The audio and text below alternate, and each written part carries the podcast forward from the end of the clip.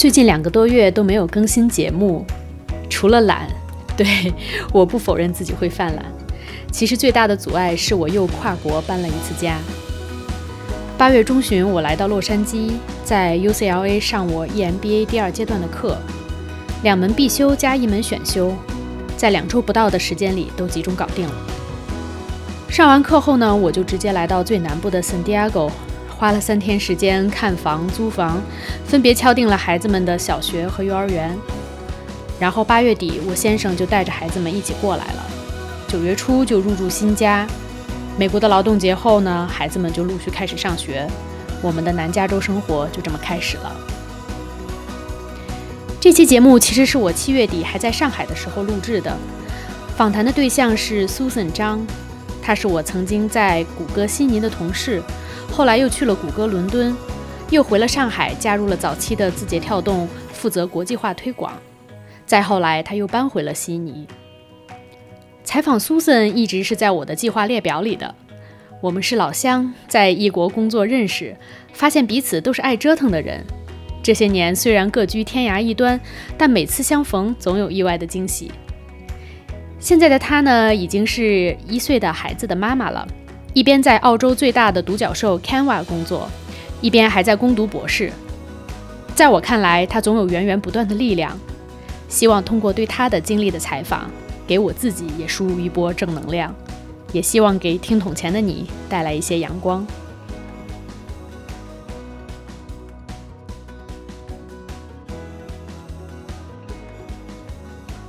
欢迎苏森来到回炉节目。呃，，Susan 和我呢认识也是差不多快有十年的朋友了。呃，最早我们是在我加入谷歌悉尼的时候，是由另外一个同事引荐的。我记得那时候，Susan 在做悉尼的一个非常有意思的 project，是背着那个相机，是拍这个 Google 呃 Maps 的一些街景，对吧？对，文化学院 Google Arts and Culture。对，然后后来又知道，呃，原来 Susan 和我都是郑州人啊，我们又多了一层老乡的那个感情，所以顿时呢，就就迅速就是 connect 上，然后他还请我去他在卧龙岗的家去玩，那个时候觉得特别漂亮。对，呃，然后我在悉尼待了一年，就去纽约了。然后我知道苏森后来调去了伦敦，对吧？然后苏森后来也在呃来纽约出差见我，跟我一起吃饭。啊，反正这些年来来回回，我们总是能见到。上一次特别神奇，是我在新加坡上课，突然看见，呃，那个你发朋友圈，对吧？说你也在新加坡，你在跟别的朋友在在吃饭。我说啊，那我们赶快一起见。结果就太巧了。对，还可以约在了 Facebook 新加坡的 office，大家一起都有共同的朋友，一起又吃了个饭。对，在他们 lay off 的那一周啊，对，是的，是的，多巧啊！对对对，那嗯，欢迎你今天来做客我的这个播客节目哈。其实 Susan 本身她自己也是一个呃小网红，我觉得不知道用网红这个词 合不合适，就是过气网红，过气网红 influencer influencer。Susan 呢，其实这些年有自己出过书啊，然后也有她她上过什么 TED Speak 呀，然后作为 speaker 还有 guest，还在伦敦，我记得 Google 那边也有做过一些伦敦 Google 的一些什么 sharing，对不对？嗯，做过那个我的书的那个 Talks at Google 的那个 author 的那些项目，然后也介绍过自己的书。对对对，特别棒！我觉得你是我的崇拜的偶像，真的。没有没有没有。对啊，我觉得我们先不太浪费时间，给你大概十分钟的时间讲一讲你的成长经历吧，讲你独自去澳洲上学，然后进了 Google。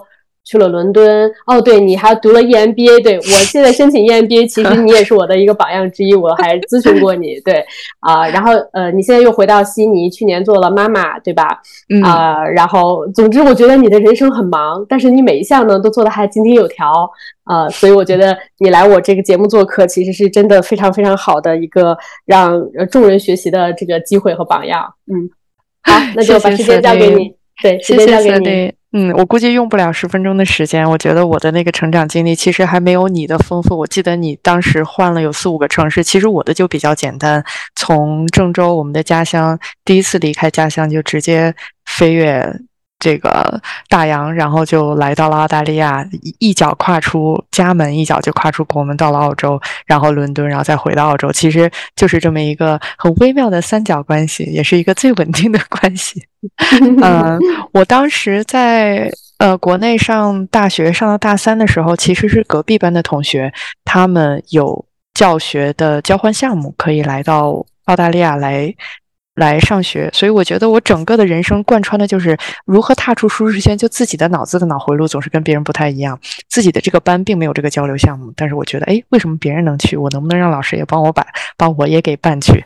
所以呢，就跟这个老师说，那我也可以考雅思，然后我也想要去海外去交流。嗯，然后去海外去求学，看一看外面的世界是怎么样的，然后就就真的成了跟我的上一届的师哥成了同班的同学，且一起毕业，啊，争取回来了半年的时间，也挺有意思的。所以我就先到了啊澳大利亚五伦贡这个小城镇，然后在这个里边，嗯，上完了我的本科、研究生，同时在本地的一家啊互联网。小的公司，嗯，去实习也是在当时开始成为软件工程师，因为这是我学的专业，但是同时也帮他们设立了在厦门的第一个办公室，所以也是初次去尝试说，除了工程师之外，其他种类的工作是什么样的？就比如说 business 是如何运转的，business manager 是怎么样的？就觉得这个也是很有意思，而不是说光跟代码啊，然后数据库啊、网网络架构啊这些去打交道，就隐隐的埋下了这么一个种子。嗯，然后在这个公司工作了三年以后，我去悉尼参加了一个 Geek Girls Dinner，就有点像极客女生所有的在 IT 行业的各大公司的这些女生的一个聚餐活动，可能也是 Google 去 sponsor 的，还有就是这些大的互联网公司，在这个上面就碰见了有很多很有趣的朋友们，然后其实也不乏这些招聘的猎头，然后其中有一个就是 Google 的 HR。嗯，也就比较巧聊的时候，他就说：“哎，你要不要尝试一下？”那我觉得进入 Google 当时的机会还是比较大海捞针的。我记得好像每年是有三四百万的自我投递的那种啊简历，然后可能录取率是百分之零点零二，我记得当时是。所以我觉得如果有人伸出橄榄枝，那一定要抓住尝试一下。所以当时就。嗯，顺着这个 HR 的邀请，然后也经过了大概两三个月的面试。当时我还在国内过春节，然后尝试去翻墙去做完这个面试，都已经不抱希望的时候，这也说明了 Google 大厂的节奏真是慢。呃，在你不抱希望的时候拿到了 offer，然后那就进入了谷歌悉尼，以此打开了我四年在谷歌的呃。整个的这个 journey，两年在悉尼，两年在伦敦，做过四同四个不同的项目。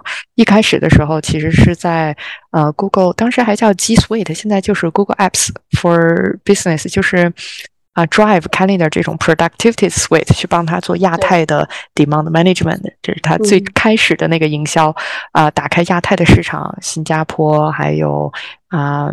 新西兰、澳大利亚，然后之后呢，我就去了你说的那个非常有意思、非常 special project，就是 Google Arts and Culture。它是一个 virtual street view，就相当于你的一个虚拟街景，在谷歌 Map、Google Map 的这个平台上带你去参观博物馆、艺术馆。或者 National Archive，所以当时我们就去了悉尼歌剧院，半夜两三点，当灯光重新打开，但是没有演员，只有你推着那个三百六十度 degree 的这个佳能相机去拍它整个灯火辉煌的 concert 后，心里就想着哇，这里曾经演过蝴蝶夫人，曾经有过这个芭蕾舞，然后等等，然后这些所有的这些画面在你脑海里边闪现，然后 security guard 在门口等着你拍完，然后他们好回去休息，就挺有意思的，有一种。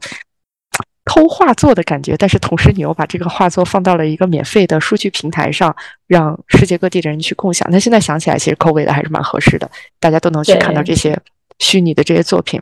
是，我觉得这真的太 special 了。我在 Google 这么多年也没有机会参与这样的活 动，真的。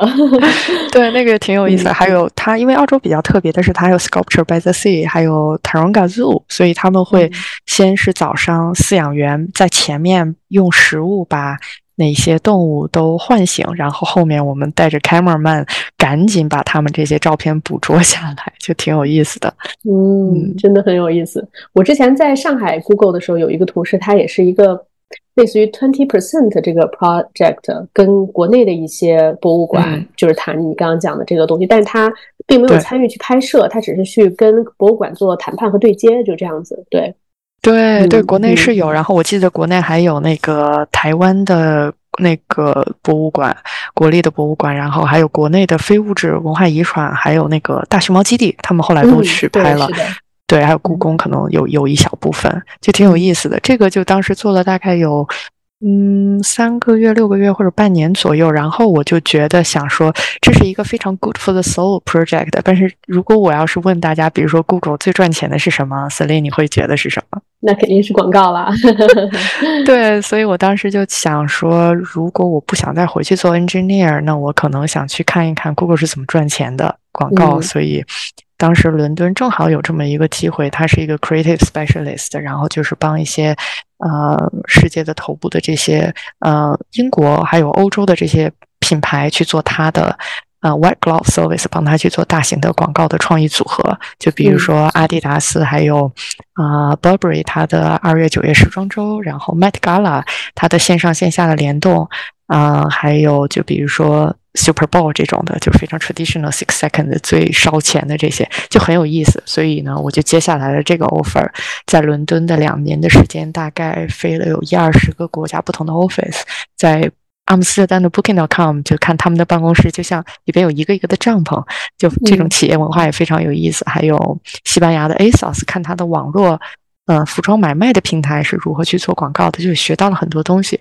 然后也帮助 Google Assistant 做的第一个用语言语音去支持的广告，就你说 OK Google，Tell me what is a home loan，就很有意思，给一个英国的一个 Bontic 的 bank 去做了一个这样的创意的联动，就觉得哇。其实最初的这种跨界、跨团队合作非常有意思，它不局限于工程师或者是商业，就是你需要把大家不同的优点集中起来，而实现一加一大大于二的效应，就觉得很好玩。嗯，不错不错。那后来这个我记得是伦敦，你待了两年，然后你也是在那时候认识的先生，对不对？对，当时是在我决定要离开 Google，然后接下来接到了。那个字节的 offer 的时候，然后认识了我现在的先生，小孩他爹。对他那时候也是在 Google 工呃 Google 伦敦工作，对吧？对，然后被我现在一起骗来了澳洲。不错不错不错，Happy Ending。那你可以再讲讲呃怎么去了字节呢？当时是怎么想的？然后在字节大概的经历是怎么样的？对，我觉得两年的时间在 Google 伦敦也是非常 comfortable，就是这些大的呃品牌，他们的创意广告什么的，每年做的也是比较驾轻就熟的，每年的 budget 大概也就是比如说几百万到上亿这样，然后各个系统也很熟悉，就是非常 comfortable。然后我觉得在二零一八年左右，那我们一提起来创业氛围比较浓的国家，子林你会觉得有哪些呢？那肯定也是我们中国呀，其实印度也是，所以我知道那时候 TikTok。也是在开始做出海了，对吧？对对，所以印度、中国，包括美国硅谷，其实这个就是非常 traditional 的，就是这种啊创业的呀，VC fund 的各种各样发源地。但是我觉得我也不太想去美国，然后印度的话，自己也没有这个文化底蕴和背景，然后就觉得，哎，中国我是从小在那儿出生长大的，那从来没有在中国工作过，这个跟你不太一样，你在国内还打拼过，我是完全不知道中国的水有多深，对，想要去探索一下。对，所以就正好有，也是是我一个百度的朋友把我介绍了字节去的 啊。所以那个时候，我记得我一八年回国了一趟，你那时候刚在字节上海，那时候上海还是一个蛮小的 office，你还邀请我过去吃了一次饭。那个时候你就是在这边是负责呃国际化，对吧？对对，所以我刚加入字节的时候是在二零一七年底的时候，字节刚刚买下了 Musically，然后我们当时我负责的那个国际化的团队是专注于将产品融入到。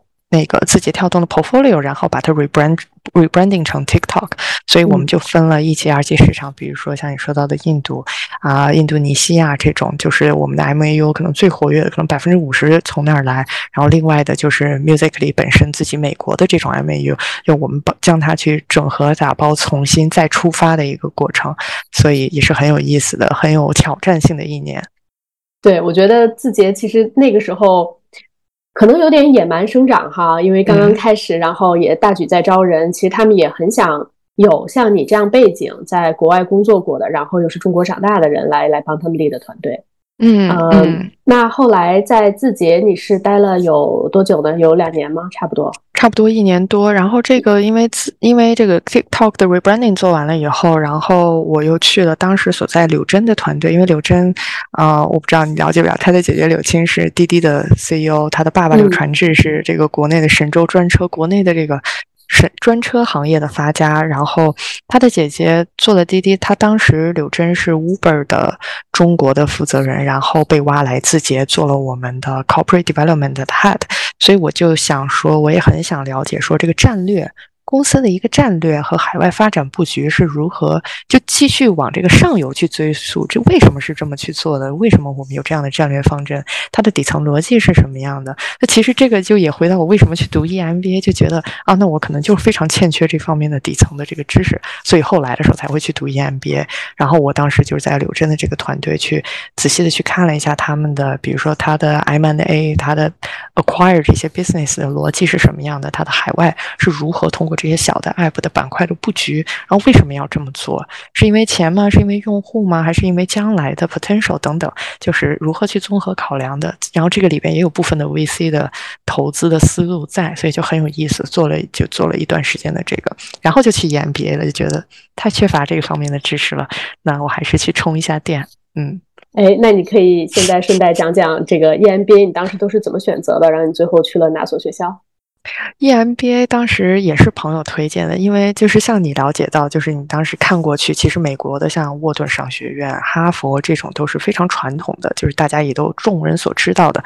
但是我觉得可能也是要选合适自己的。然后我当时因为 base 在北京的 office，然后我先生还在英国，然后就觉得伦敦商学院和香港的这个项目，香港大学以及美国哥伦比亚大学的这个项目非常合适，正好他也是。我也是有朋友在里边，然后他给我做了这个 referral，然后就选择说做这样的一个 program 去。当时也挺有意思的。其实我申请的是 MBA，然后那个老师觉得就是我的这个十几年的工作经历在 MBA 可能不太能塞得进去，就说要不然你来试一试我们这个 EMBA Global Asia 的这个 program。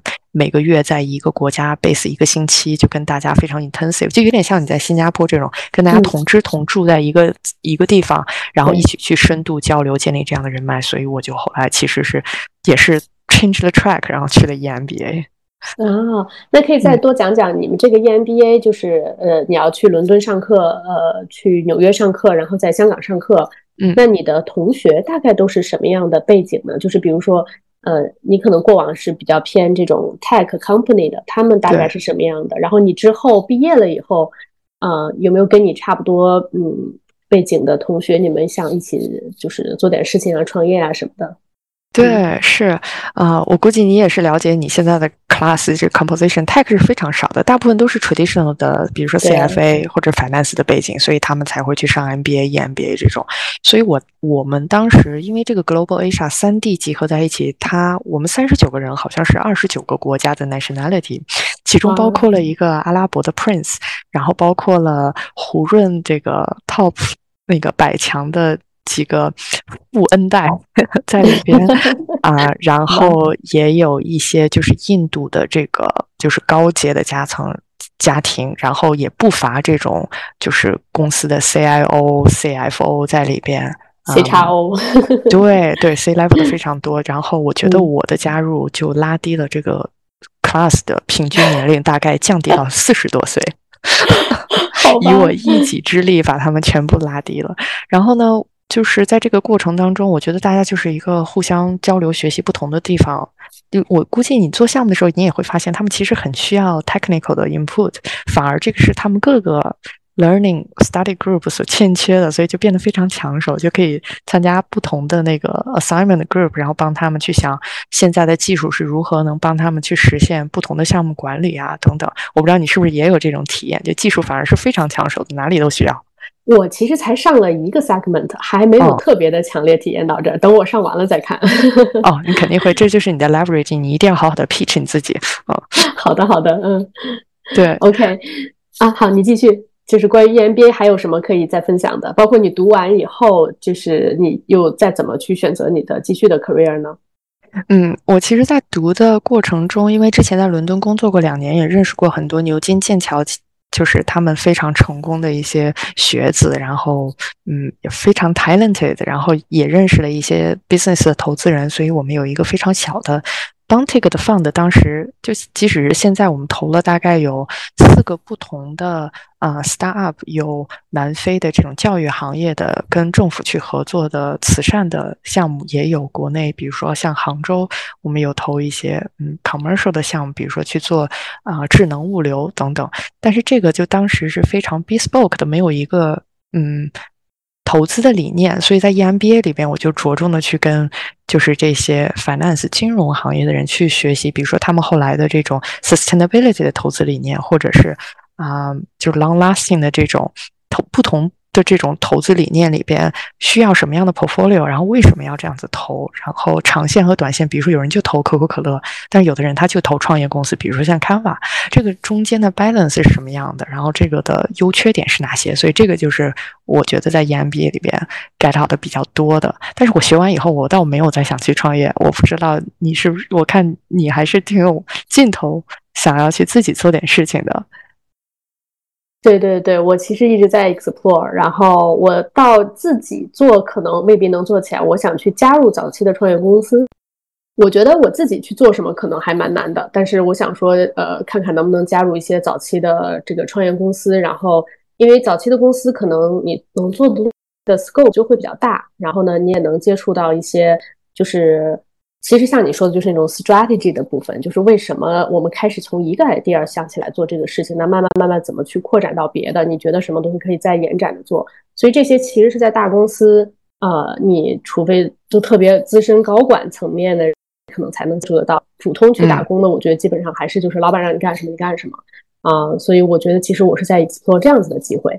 嗯，对。但好，那就说回来，说回来，你呃，你从呃你自己在做一些投资的，然后呢，你从这里面看到了一些，就是学到不同的这个投资的方法。那你自己接下来你是读完这个 EMBA，我我记得你好像是去了亚马逊待了一段时间，是吗？又回澳洲了。对，我觉得生活呢也不能总是特别的 strategic，有的时候你知道，就是生活上面就像一袭袍子爬满了虱子，你都不知道什么时候。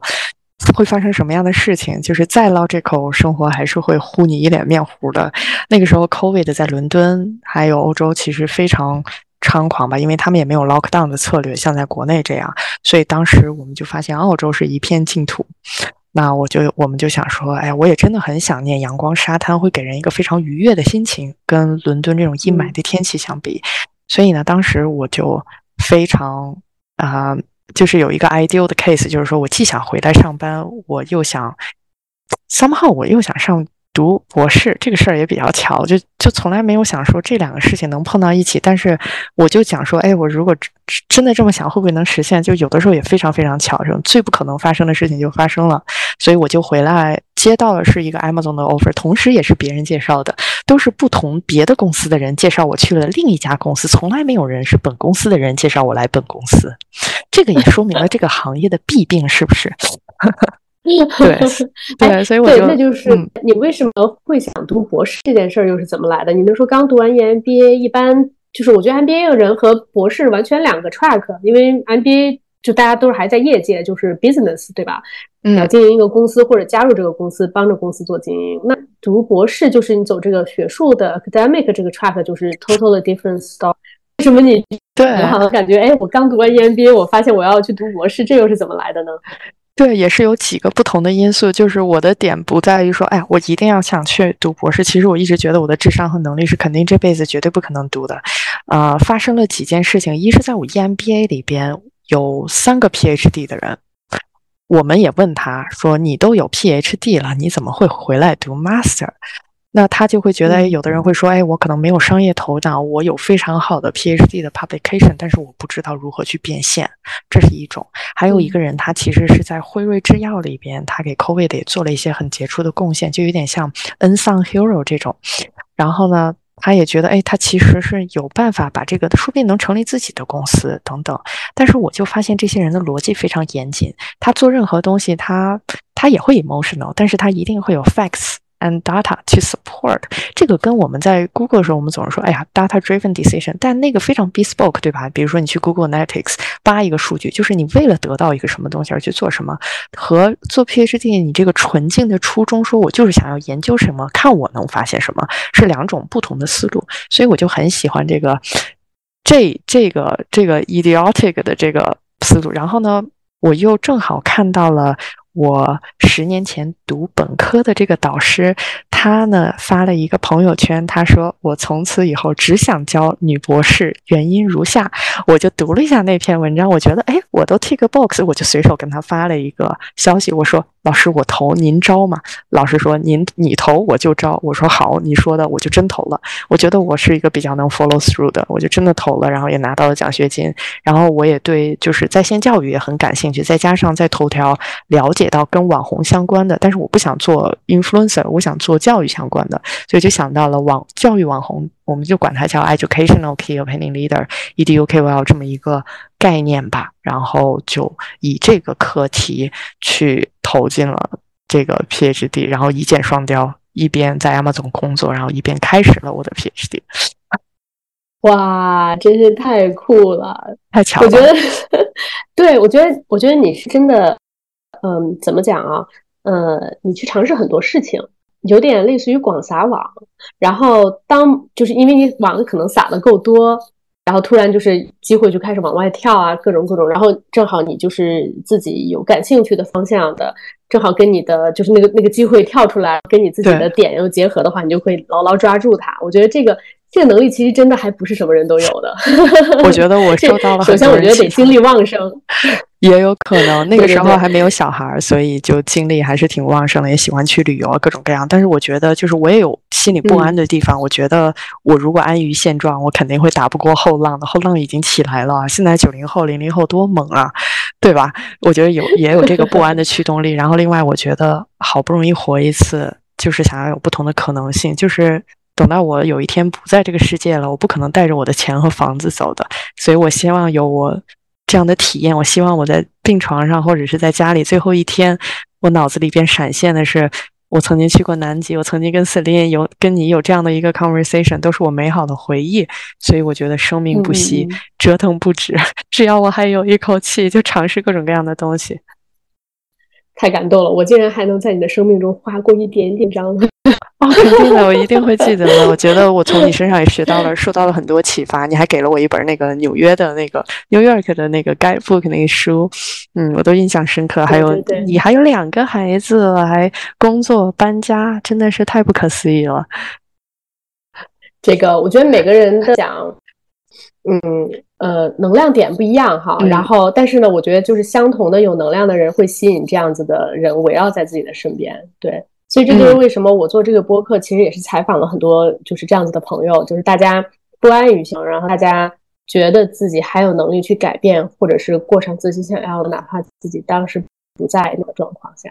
对，好，那我们说回来，你刚才呃读博士这个事儿，你正好你以前的大学的导师他正在开始招博士，然后你就去应应征了，然后结果还拿到了这个 offer。那博士这件事儿，因为我看来啊，就是可能要花蛮长时间的。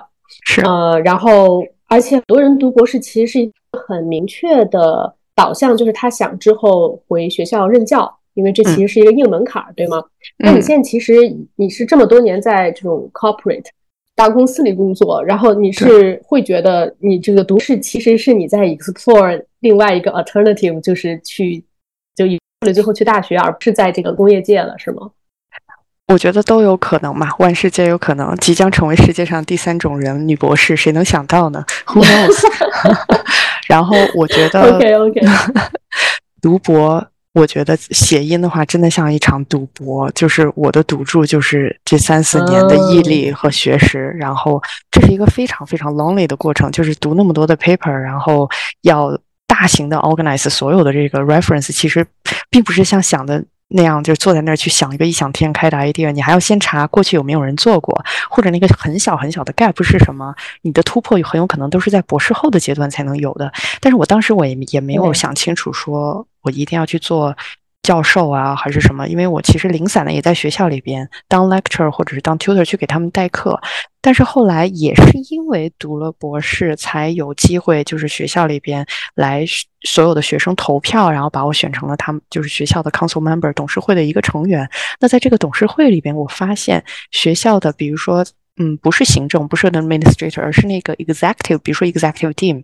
他很多是从行业里边空降回来的，比如说他曾经是啊 UN 的啊 Digital Officer，或者是他曾经是某个石油大公司的啊 Transformation。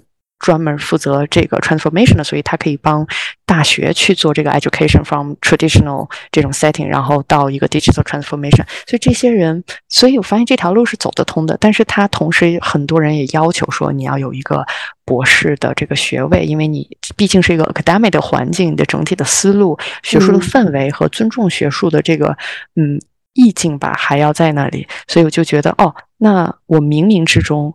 就还是给自己铺了这么一条路，就是我也希望说，我将来能，与其说我三十岁退休，很显然我没有实现这个目标，但是我希望我四十五岁、五十岁的时候能成为我们学校的女校长。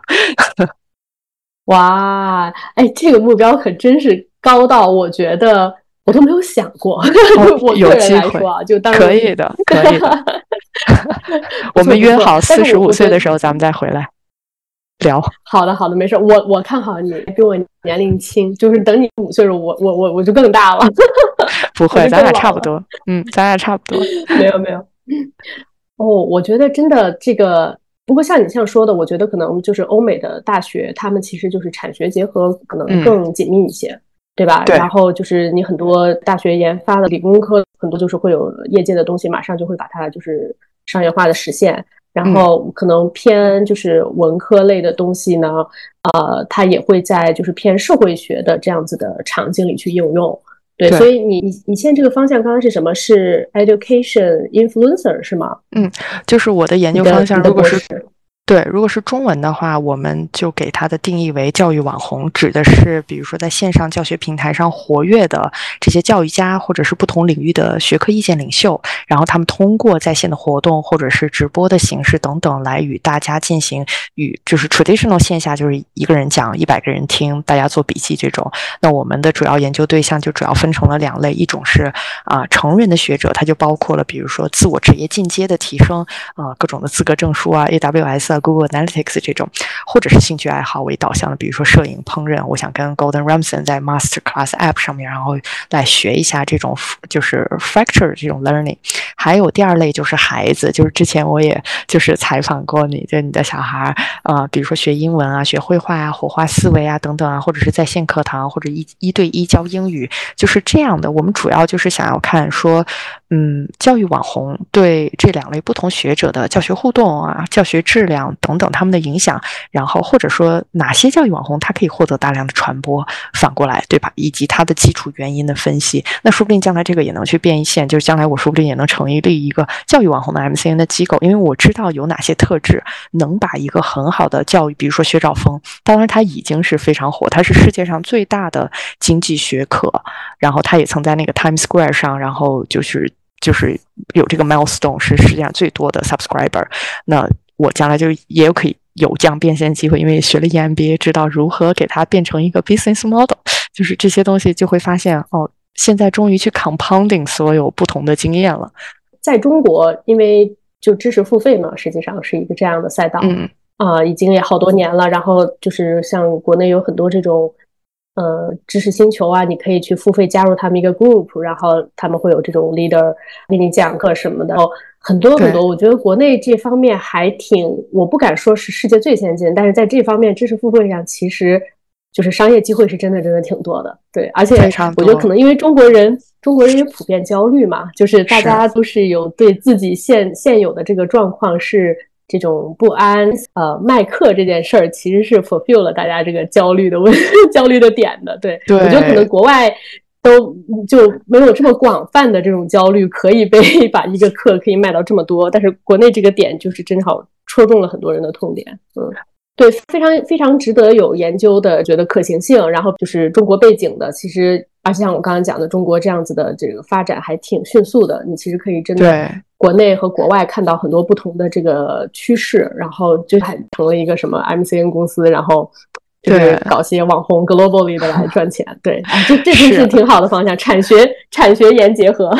对，我觉得 像教育、医疗这个，只要是人类还是活在这个 physical 的这个个体里边，只要你还要养育孩子，这两个话题是永远永远它不会过时的，你只会有 incremental 的 improvement，或者是有 pivotal 的 moment，但是。它一定都是热议的话题，就是看要从什么样的切入角度，所以我觉得还蛮有意思的。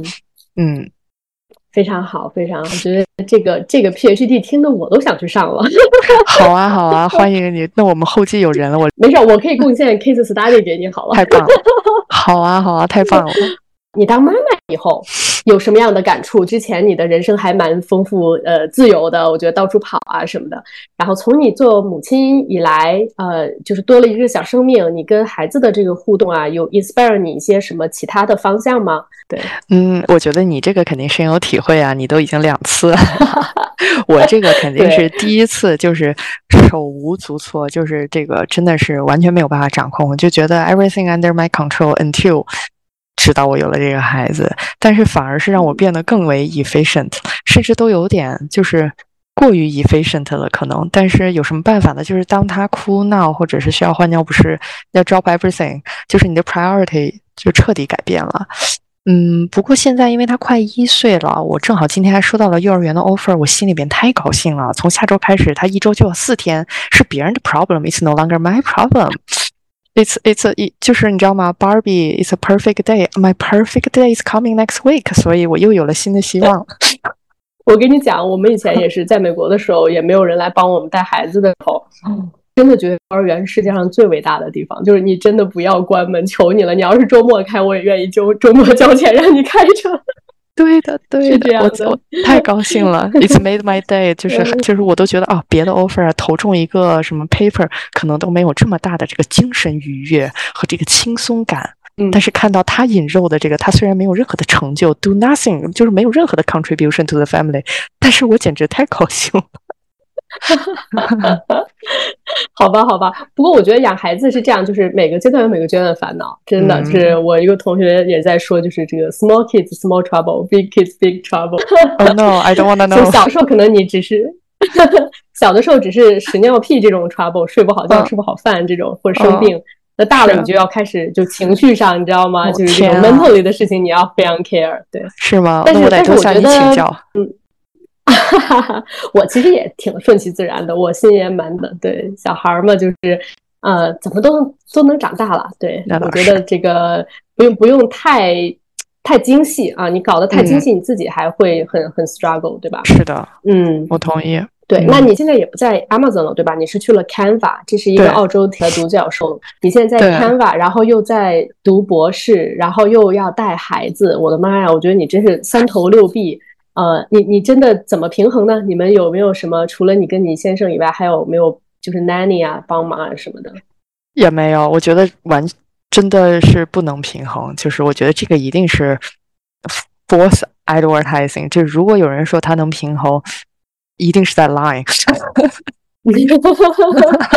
所以你就等着他幼儿园开学把他送去了，才能稍微自己舒舒一口气，对吧？对，我觉得完全没有就所谓的 work-life balance。但是我觉得非常好的就是说，Canva 它的办公。呃，办公室文化确实是非常好，给了我这样的一个弹性，就是比如说我消息可以晚上再回，我会告诉我的团队说，就是我这个时间回你，我是不 expecting 你来回复我的，或者是我可以用 Slack 去 schedule 这些 message，这些就是一些 automation 都能帮助去你很好的去 manage 这个 expectation。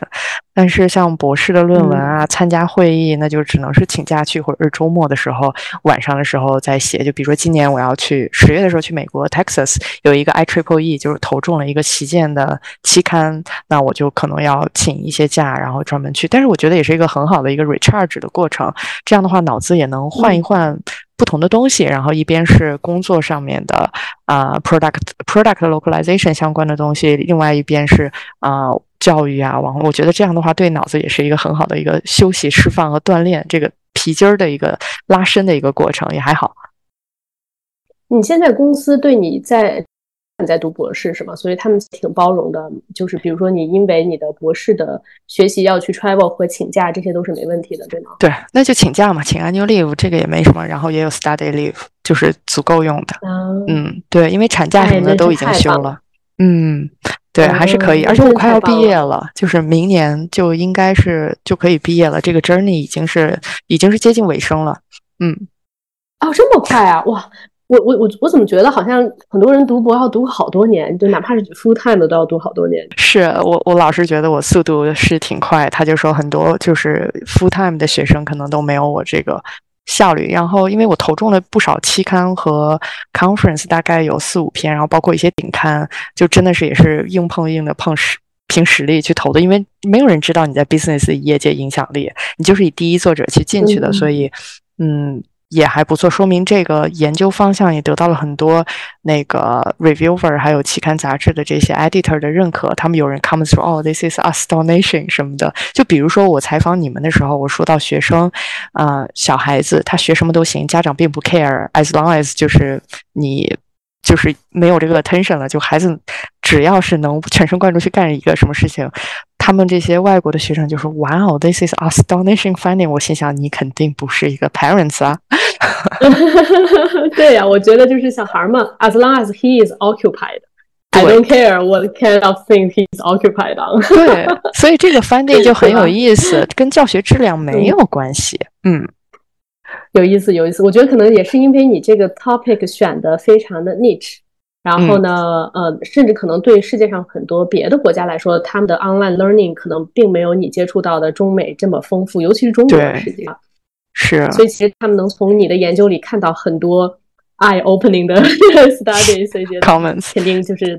对对对，所以你你这边可能进展的也会更顺利一些，因为我知道的很多博士生可能，当然理工科的也有，就他们要做实验做研究啊，一一直都搞不下来，所以就很慢，会会真的就是人很焦虑很失望，对吧？但是你这个方向感觉就真的还挺顺利的，嗯，对我这个是在社科，就是 social science 还有 data science 相结合，然后 on 就是 educational technology，所以在这种交叉路口，就是弹性也比较大，就是看你去如何 define 这个 problem。我们第一年就是完全花在如何想到一个合理的 research problem，就花了一年。哇！但是你看，你想想通了，选准了，就就进展会很快啊，对吧？对对，所以就还不错。然后接下来可能还有几篇 paper 在不同的 conference 上面，然后我会在 LinkedIn 上发，然后也看看大家有什么其他的意见和建议。然后这样的话，基本上就可以去顺利的去收尾了，就可以看下面接下来还要再做什么。开网红 M MCN 公司，去找克尔薛兆丰这样的人。我要盛情邀请你加入。帮我运营。好的，我我我在后面等着。好嘞，好嘞。呃，最后大概花五分钟的时间，呃，想请你分享一个你的爱好，然后呢，再请你分享一下，呃，你期待中的生活方式是什么样的？你现在在过着你期待中活吗？嗯，好的，我的爱好，先说爱好吧。行，旅行，旅行一定是我的爱好。然后过去大概。去过了很多想要去的地方，但是还有一些都没有探索。现在有了家庭，我就想将来能带着孩子一起去重新开启我的走在路上，心和心灵一起走在路上的这样一个过程。然后我觉得非常，我觉得那是一个很好的 problem solving 的过程。然后总是每天有不同的际遇。我发现我在机场认识了很多 random 的。啊，男生女生，比如说我拿巧克力换了他的电话电话卡，我就能给家里打电话，从此就成了我朋友圈里面朋友。还有一些啊，飞机上的乘务员啊，他们就我能现在能看到他们飞到各个地方，就很有意思。我就有很多这个 random 的 connection，但是 somehow 就变成了 long lasting friends。嗯，哇，那我哎，我就说你这个能力真的不是什么人都有的，就是可以随便，或者说可以不是不能说随便吧，这个词感觉有点 negative，就是。当你想的时候，你就能交上朋友，然后在很多的就不是要在固定的场景里，而是在一些很 random 的场景里，你就可以 make friends。对这件事儿，真的真的不是什么人都能做到的。对，而且你以后带了孩子，对带孩子去 travel，其实当然孩子还小，现在还挺麻烦的。但是稍微大一点，像我们家小朋友，就是出去 travel 的那个 destination，你会考虑到这个孩子是不是就带孩子是 friendly 的，那也给你很多。不同的这个角度去选择，很多时候你的旅行的这个计划。那我是这些年有了小孩，然后当然疫情之前就是那那那几年也没有去太多的地方了。但是呃，就是在有限的情况下，就发现了很多。就是如果我是没有作为一个妈妈的话，我是肯定不会去的。但去了以后发现也还蛮不错的，对。而且尤其是孩子现在稍微大一点，我大儿子快要上小学了。嗯，就是有一些这种低低幼的科普的东西，就是什么这种天文馆啊，我可能以前也不想自己去，但是去了以后就发现 啊，真的还蛮有意思的。对我觉得其实就是有了小孩会有一些不同的体验，对，哪怕你以前做的事情，你这次带着孩子再去做，或者是因为有了孩子，你选择了不同的 destination，给你有新的体验。对，是。啊，对，那我挺期待的。等到他会走路以后，对，会期待一下。那是的，好，最后一个问题就是你那个呃，分享一下你期待中的生活方式，以及你觉得你现在是在过着你期待中的生活方式吗？嗯，我我其实写了一小段话，就是这个，我觉得能回答这个问题，我觉得挺合适的。我给你读一下啊。啊，好啊，好啊。嗯嗯，时间很短，人生很长，旅行很短，记忆很长，梦想很远。信心很强，好好走接下来的每一步，做好每个选择，不后悔。那我觉得这个其实就是我想要的生活方式。哎呀，真是太棒了！我觉得你就是一直特别就是散发着正能量，然后呢，就是每次跟你聊天，我就觉得 不行。之前有各种，比如说对生活的迷茫啊，然后对未来的恐惧啊，然后跟你聊完天以后，我觉得都从你身上就是汲取了能量，然后又让我觉得，哎，其实这个不要这么悲观嘛。你看 Susan，对吧？然后就是，哎，他能过的，我应该也可以过得好。你肯定能过，你肯定能比我比我 manage 的更好。那我其实我也想，干脆我出第二本书的话，干脆就叫做。什么草根生活指南，或者是如何对如何在舒适圈外舒适的生活的指南，应该是比较好的。就跳出了舒适圈以后，发现还是有办法再回到自己。就你可以把自己身边的环境 create 成你舒适的这个环境，对吧？其实这也是挺重要的。嗯，续集，续集，续集，真的太棒了。好，那谢谢 Susan 做客回炉。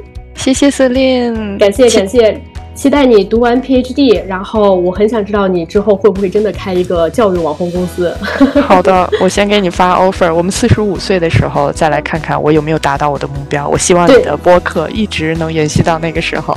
太好了，太好了，我到时候就来采访这个当年采访过的这个，呃，立志要当女校长的人，是不是真的当上了校长？My next guest。好的，好的，感谢，太棒了，谢谢 Celine。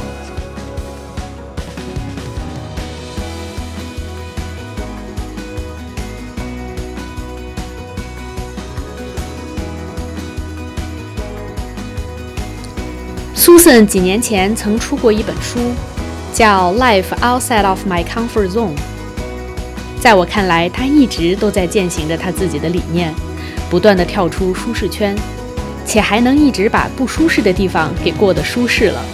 这才是我最佩服他的地方。我在这期节目的 show notes 里列出了他的书，以及他最近在攻读博士时发表的一些文章，也欢迎感兴趣的听友们去点击探索。好啦。这期节目就到此为止。